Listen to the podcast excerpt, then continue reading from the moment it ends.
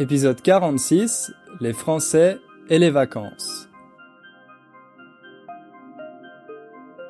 Salut à tous et bienvenue pour ce 46e épisode du podcast.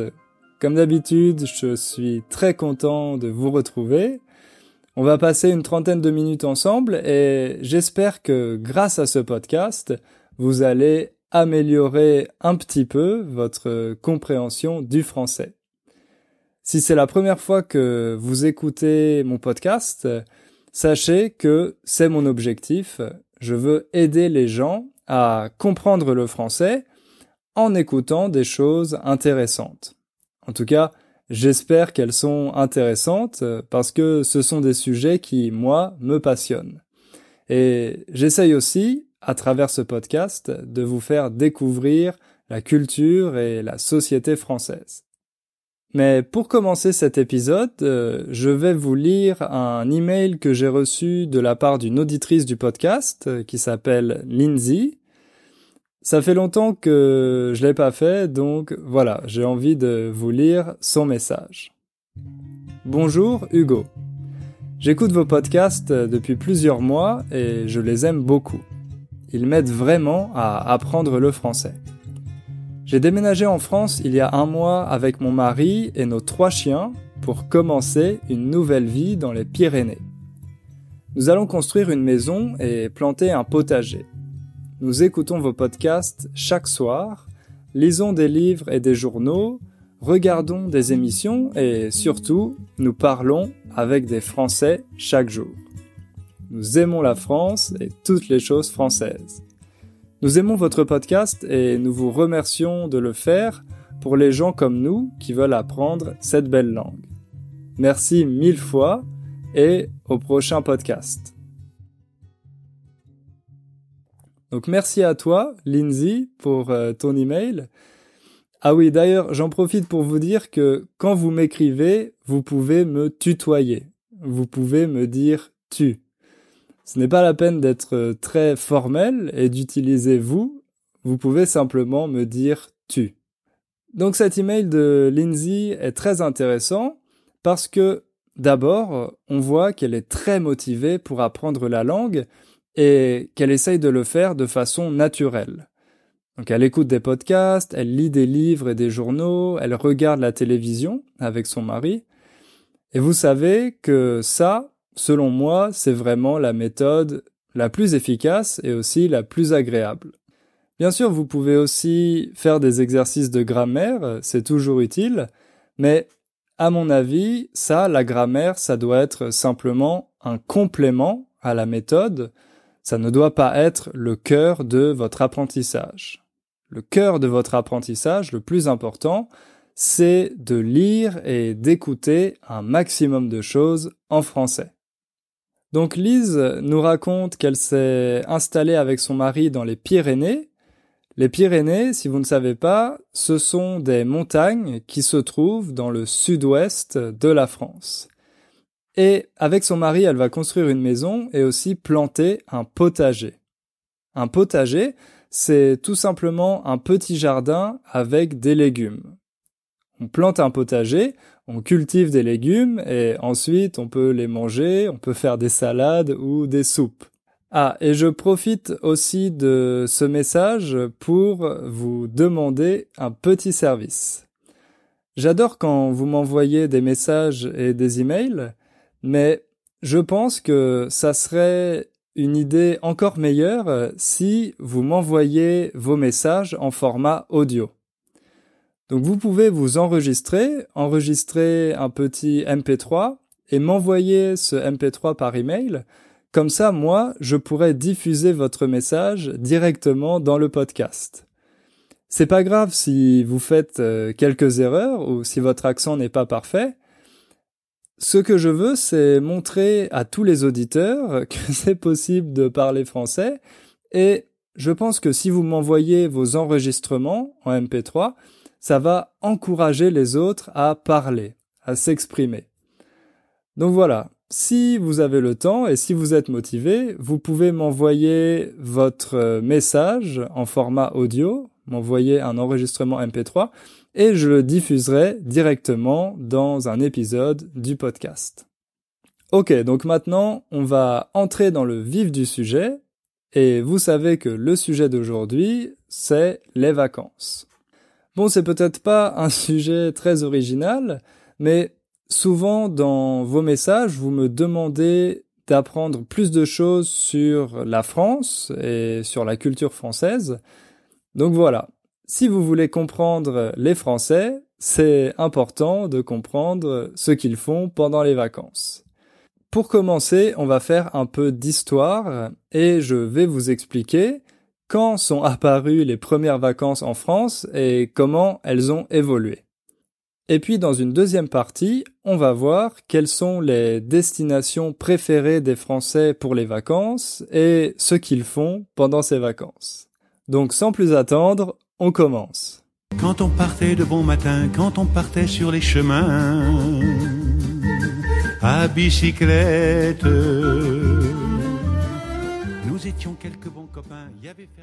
Pour commencer, on va s'intéresser aux congés payés. Des congés payés, ce sont simplement des jours de vacances qui sont payés par l'entreprise. Votre entreprise vous autorise à aller en vacances et elle vous paye comme si vous étiez au travail, comme si vous travailliez normalement. En France, les premiers congés payés sont apparus en 1936. Au printemps 1936, la France traverse une grave crise économique. D'ailleurs, ce n'est pas le seul pays à traverser une crise économique, c'est une crise qui concerne l'ensemble des pays industrialisés et qui a commencé d'ailleurs aux États-Unis au début des années 30. À cause de cette crise économique, le climat social est vraiment tendu. Il y a beaucoup de personnes qui vivent dans la misère, dans la pauvreté, et d'autres qui ont des conditions de travail vraiment inacceptables.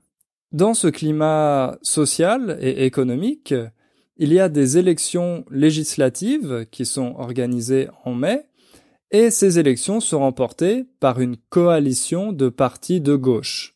Ça veut dire différents partis politiques de gauche qui se sont rassemblés pour former ce qu'on appelle le Front populaire, un ensemble de partis politiques de gauche. Donc le Front populaire remporte les élections législatives en mai 1936 et paradoxalement, à ce moment-là, il y a des grèves massives qui éclatent dans toute la France. On compte environ 2 millions de grévistes, 2 millions de personnes qui font la grève, principalement les ouvriers, c'est-à-dire les personnes qui travaillent dans les usines. Et c'est la première fois dans l'histoire de la France que des ouvriers occupent les usines. Ils restent dans les usines, mais ils refusent de travailler. Et beaucoup vont aussi marcher et défiler dans les rues pour montrer leur mécontentement. L'objectif de ces mouvements, c'est de mettre la pression sur le nouveau gouvernement socialiste, sur le Front populaire les ouvriers veulent profiter de l'arrivée au pouvoir du Front populaire pour négocier de meilleures conditions de travail. Face à l'ampleur, face à l'importance de ces grèves, eh bien, le gouvernement décide d'organiser une rencontre entre les syndicats patronaux, c'est-à-dire les syndicats des patrons, des directeurs d'entreprise, d'un côté, et de l'autre côté, les syndicats ouvriers, dont le principal à l'époque, qui s'appelle la CGT, la Confédération Générale du Travail. D'ailleurs, c'est toujours le principal syndicat aujourd'hui, la CGT. Donc les syndicats patronaux et les syndicats ouvriers se réunissent à l'hôtel de Matignon. L'hôtel de Matignon, il faut savoir que c'est l'endroit où le Premier ministre, autrement dit le chef du gouvernement, travaille. Il se situe dans le 7e arrondissement de Paris. À la suite de cette rencontre, euh, les syndicats patronaux et les syndicats ouvriers signent les accords de Matignon. Et ces accords de Matignon vont beaucoup améliorer les conditions de travail des ouvriers. Le salaire des jeunes ouvriers est porté de 80 centimes à 3 francs de l'heure. Les journées de grève seront payées intégralement. Et nous obtenons les contrats collectifs, les délégués ouvriers, les 40 heures, 15 jours de congés payés Vous avez entendu dans cet extrait quelles euh, conditions ont obtenu les syndicats ouvriers. D'abord, une augmentation des salaires, donc ça c'était la priorité des ouvriers, mais aussi la semaine de travail de 40 heures, autrement dit, la durée légale du travail est de 40 heures, ce qui fait que les ouvriers peuvent travailler un peu moins qu'ils ne le faisaient avant, et en bonus, on peut dire, ils obtiennent 15 jours de congés payés. Ah oui, il faut savoir qu'en français, on dit 15 jours pour dire deux semaines. C'est pas très logique parce que dans deux semaines, il y a 14 jours, mais dans la langue courante, on dit 15 jours. Il y a plusieurs théories pour euh, expliquer ça. Il n'y en a aucune qui est vraiment vérifiée. À mon avis, c'est pas très intéressant, donc je vais pas entrer dans les détails. Mais sachez que quand vous voulez dire deux semaines en français, dans la langue courante, vous pouvez dire 15 jours. Ces meilleures conditions de travail, elles représentent des avancées sociales sans précédent. On n'avait jamais vu de telles avancées auparavant, donc c'est vraiment une victoire pour les syndicats et pour les ouvriers. Alors cet été 1936, c'est le premier été où les Français peuvent profiter des deux semaines de congés payés qu'ils ont obtenus. À votre avis, qu'est-ce qu'ils vont faire pendant ces vacances? Comment ils vont utiliser leurs congés payés? Pour voir ça, je vais vous passer l'extrait d'une euh, émission qui a été diffusée sur France 2, je crois, et d'ailleurs, si vous voulez regarder la vidéo complète avec les images, vous pourrez trouver le lien dans la description de l'épisode, comme d'habitude. Été 36, les nouveaux vacanciers partent avec leur vélo, le moyen de transport le plus répandu. Dans les gares, les bicyclettes s'entassent. Une image impressionnante qui ne doit pas faire illusion. 10 millions d'ouvriers bénéficient de deux semaines de congés payés. Combien sont-ils à se rendre dans les gares, comme ici la gare de Lyon, pour partir en vacances? À peine 600 000. Vous avez entendu dans cet extrait que les Français partent avec leur vélo. À l'époque, le vélo, c'est le moyen de transport le plus répandu.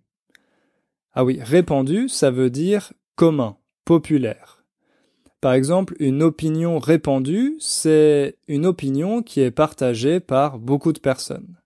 Mais bon, vous imaginez qu'avec un vélo, on ne peut pas partir en vacances très loin, donc certains Français prennent aussi le train. Et c'est assez amusant parce que ils prennent le train avec leur vélo. Mais comme vous avez aussi entendu, tous les ouvriers ne peuvent pas partir en vacances. À cette époque, il y a 10 millions d'ouvriers, mais à peine 600 000 vont dans les gares pour euh, prendre le train pour partir en vacances, car la grande majorité des ouvriers n'a pas les moyens, ne peut pas se permettre d'acheter un billet de train ou de prendre une chambre à l'hôtel. Ah oui, ça c'est deux expressions très utiles. Avoir les moyens de ou se permettre quelque chose, ça veut simplement dire avoir assez d'argent pour acheter quelque chose.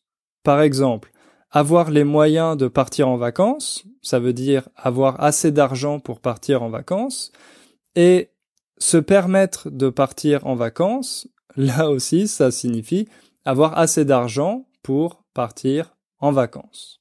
Deux expressions très importantes que vous pouvez retenir. C'est vrai que beaucoup d'ouvriers ne peuvent pas se permettre de partir en vacances parce que ça représente à cette époque un à deux mois de salaire. Donc pour pouvoir se payer des vacances, il faut économiser un à deux mois de salaire. Si vous avez une famille, c'est quelque chose de vraiment très difficile.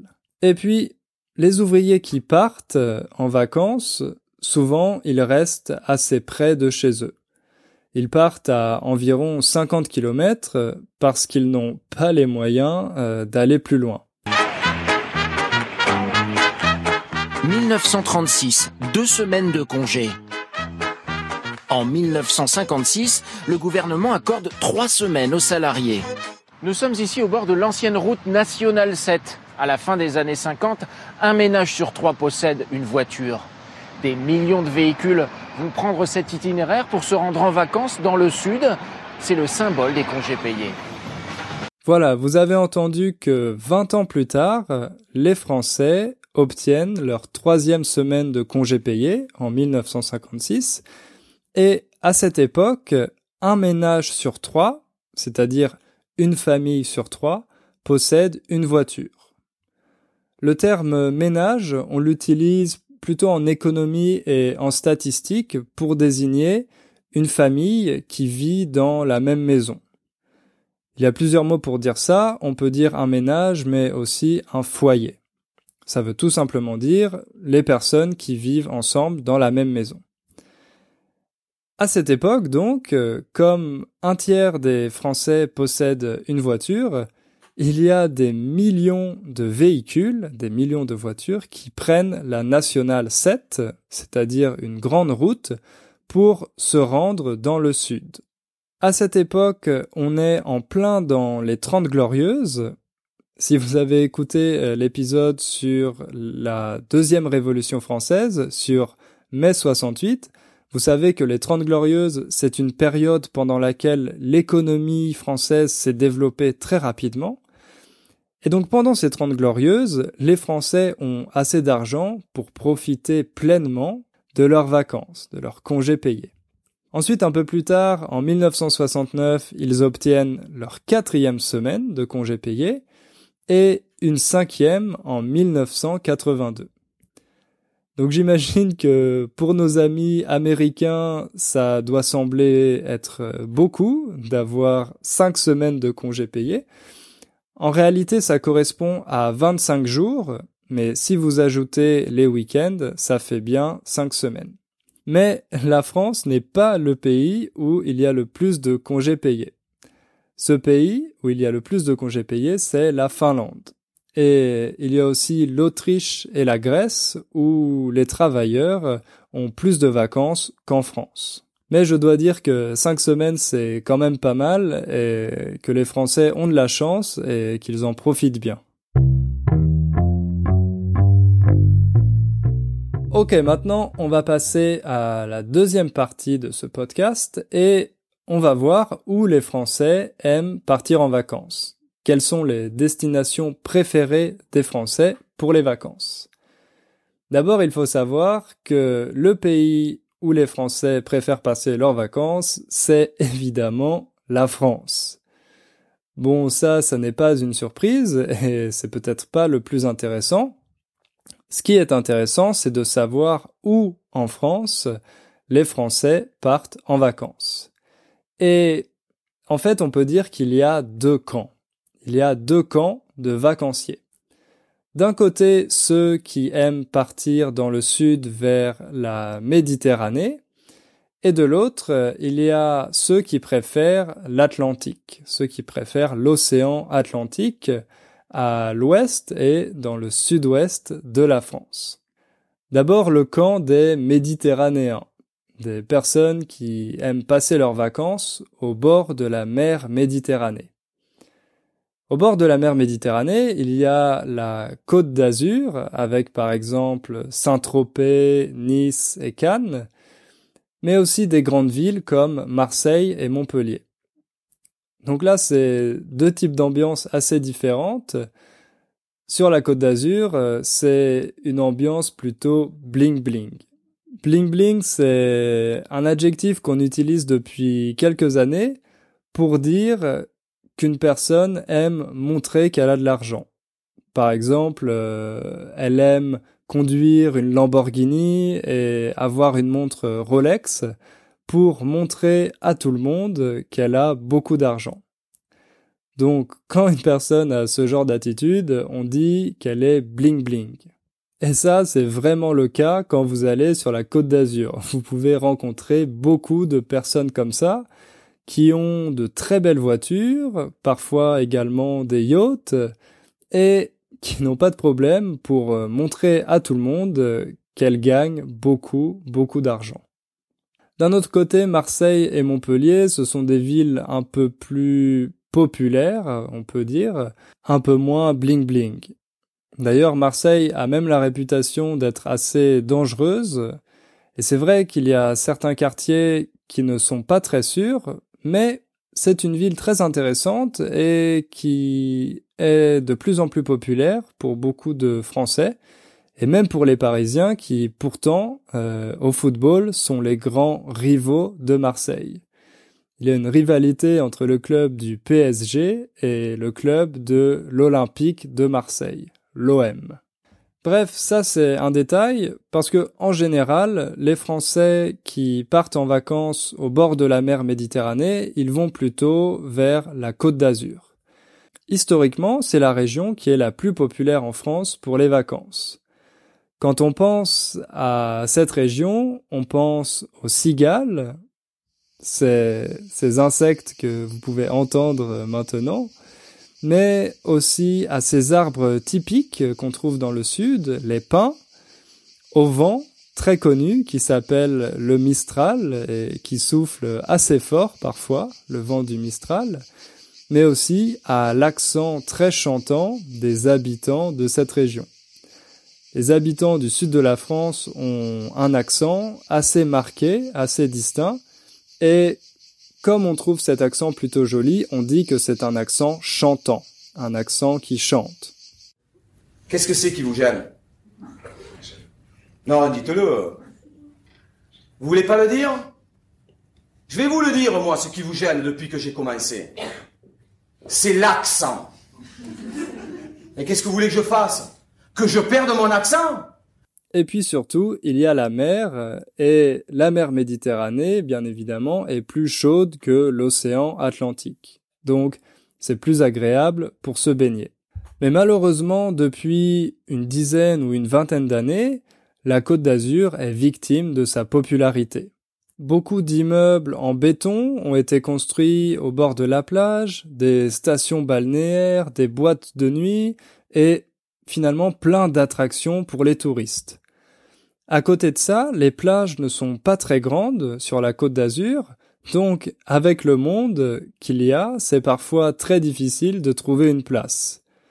Il y a ce cliché que quand vous êtes sur une plage sur la côte d'Azur, votre voisin est quasiment sur votre serviette.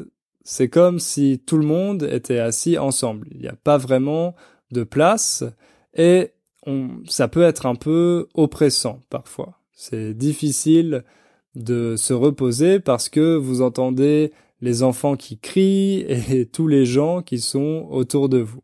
Résultat, maintenant, beaucoup de touristes français commencent à préférer la côte atlantique et sur la côte d'Azur, donc dans le sud, au bord de la Méditerranée, on trouve plutôt des touristes étrangers, principalement des Russes, des Anglais et aussi quelques Américains. Donc vous avez compris que maintenant, ce qui est plutôt à la mode, c'est la côte atlantique. Sur la côte atlantique, il y a évidemment la Bretagne, qui est une des régions les plus populaires maintenant pour les vacances des Français, mais aussi Bordeaux, une ville euh, très belle que les Français adorent, et qui est depuis deux ans relié à Paris par le TGV, c'est-à-dire le train grande vitesse. Donc vous pouvez aller de Paris à Bordeaux en TGV en seulement deux heures. Entre la Bretagne et Bordeaux, il y a aussi La Rochelle, Biarritz et des petites îles très jolies, comme par exemple l'île de Ré et l'île d'Aix. Ce sont des destinations qui ne sont pas encore aussi populaires que celles de la Méditerranée, et l'avantage c'est que les plages sont beaucoup plus grandes, plus sauvages et plus naturelles. Les élus locaux, c'est-à-dire les politiciens, les responsables politiques qui travaillent dans ces régions, ont décidé de ne pas faire la même erreur que sur la côte d'Azur et d'essayer de conserver le naturel de cette région. Mais l'inconvénient principal, c'est que, contrairement à la Méditerranée, il y a la marée. C'est-à-dire que la mer monte et qu'elle descend. À marée haute, la mer est haute et on peut se baigner. Au contraire, à marée basse, la mer s'est retirée et il faut marcher très longtemps pour retrouver la mer justement et pour pouvoir se baigner. Donc il faut vraiment faire attention à l'heure à laquelle on va à la plage car euh, sur la côte atlantique, euh, c'est pas toujours possible de se baigner. Il y a aussi beaucoup de vagues, ce qui en fait la destination préférée pour les surfeurs en France, notamment à Biarritz, qui est vraiment la ville où il faut aller si euh, vous aimez faire du surf. On peut dire que le profil des touristes qui vont là-bas est un peu plus chic et en général il y a moins de touristes étrangers. Sont surtout des Français et beaucoup de Parisiens qui vont passer leurs vacances sur la côte atlantique. Ce qui est intéressant aussi, c'est qu'en France, il y a beaucoup de camping. Les Français adorent faire du camping. Et d'ailleurs, les campings français représentent un tiers de la capacité européenne. Si vous prenez tous les pays de l'Union européenne et leurs campings, les campings français en représentent un tiers. Par contre, pour les hôtels, la France est seulement quatrième en termes de capacité d'accueil en Europe c'est l'Allemagne qui a la plus grande capacité d'accueil, le plus grand nombre d'hôtels en Europe. Il faut savoir que le tourisme, c'est un secteur très important pour la France. Il représente environ 8% du PIB, du produit intérieur brut, ou tout simplement de l'économie de la France. Le secteur touristique représente 8% de l'économie de la France. C'est vraiment énorme. Mais la bonne nouvelle, c'est que la France est le pays dans le monde qui attire le plus de touristes étrangers. En 2017, par exemple, il y avait entre 88 et 89 millions de touristes étrangers qui sont venus en France. Et ça, malgré les attentats qui avaient découragé beaucoup de touristes, et aussi malgré les grèves à répétition les grèves des trains et les grèves d'avions. Malgré tout ça, les touristes étrangers aiment toujours venir passer leurs vacances en France. Et à votre avis, quelles sont les destinations préférées des Français à l'étranger? D'abord, il y a le sud de l'Europe. L'Espagne et le Portugal, ce sont les deux pays où les Français aiment le plus passer leurs vacances en dehors de la France surtout le Portugal qui est de plus en plus à la mode depuis quelques années. Et il y a aussi la Grèce qui attire chaque année beaucoup de touristes français. Si on s'intéresse aux destinations plus lointaines, on trouve les États-Unis, l'Australie, Cuba, la Thaïlande, et aussi, ça ça va peut-être vous surprendre, l'Iran. Depuis quelques années, là aussi, l'Iran est très à la mode. Il y a beaucoup de Français, surtout des jeunes, qui vont visiter l'Iran, qui partent en vacances en Iran, et apparemment, les Iraniens sont très hospitaliers, ils sont très accueillants, donc cette réputation encourage, motive de plus en plus de Français à visiter ce pays. Malheureusement, il ne faut pas oublier non plus que tous les Français n'ont pas la chance de partir en vacances. Il y a environ un tiers des Français, un peu plus de 20 millions, qui ne peuvent pas partir en vacances. On n'est plus en 1936, mais les vacances coûtent toujours cher, surtout si on a une famille nombreuse. Donc il y a des Français qui n'ont pas les moyens de partir en vacances.